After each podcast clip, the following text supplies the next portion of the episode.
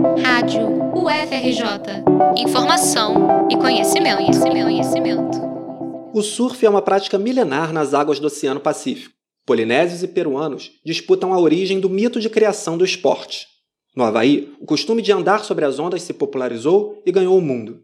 Agora, nas Olimpíadas de Tóquio, o maior oceano da Terra vai receber a estreia do surf no programa olímpico. A praia de Tsurigasaki vai ser o palco da competição. Localizada na província de Chiba, a aproximadamente 90 quilômetros de Tóquio, a praia é conhecida como uma das melhores do país para a prática do esporte. O Festival Olímpico de Surf, no entanto, vai acontecer fora da melhor temporada de ondas da costa japonesa. Essa questão provocou um debate sobre o local de disputa. Um estádio de surf com uma piscina de ondas artificiais foi construído na cidade de Shizuoka. 11 vezes campeão mundial, Kelly Slater não vai participar dos Jogos, mas fez lobby pela competição em piscinas. A pandemia do novo coronavírus também ameaça a realização dos Jogos. Enquanto o Japão atravessa um momento delicado no controle da doença, médicos assinaram um manifesto expressando o temor em receber uma quantidade massiva de estrangeiros. Até o momento, apenas 4% da população foi imunizada com as duas doses da vacina. E pesquisas apontam que 80% dos japoneses são favoráveis ao adiamento das Olimpíadas. Contudo, o desejo do Comitê Olímpico Internacional e a pressão de patrocinadores garantem a abertura dos Jogos no dia 23 de julho. Polêmicas à parte, as 20 mulheres e os 20 homens que vão competir pelas primeiras medalhas olímpicas do surf já foram definidos.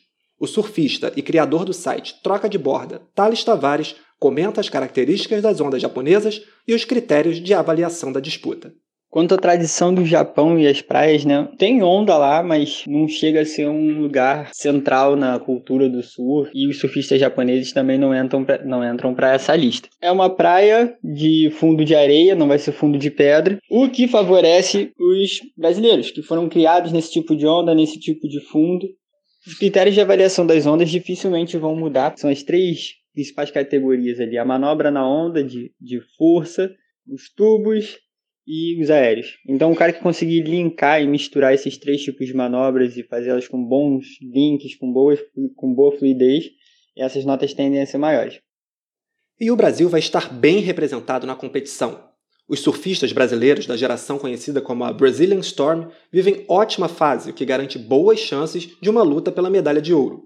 Das cinco etapas disputadas no Mundial de 2021, os brasileiros venceram quatro, Bicampeão mundial em 2014 e 2018, Gabriel Medina é o atual líder do ranking da WSL. O vice-líder é Ítalo Ferreira, campeão da última edição do Mundial em 2019.